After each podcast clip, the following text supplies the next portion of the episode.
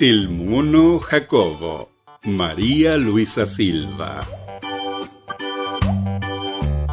El mono Jacobo ha empezado a trabajar.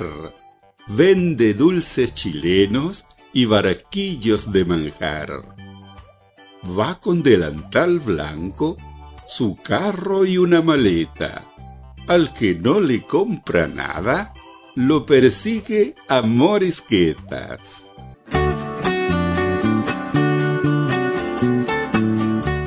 Audiolibros para el proceso lector. Una producción de profesortoledo.cl. Si le gustó este podcast, compártalo en sus redes sociales y visite mi página web profesortoledo.cl. Muchas gracias por su atención.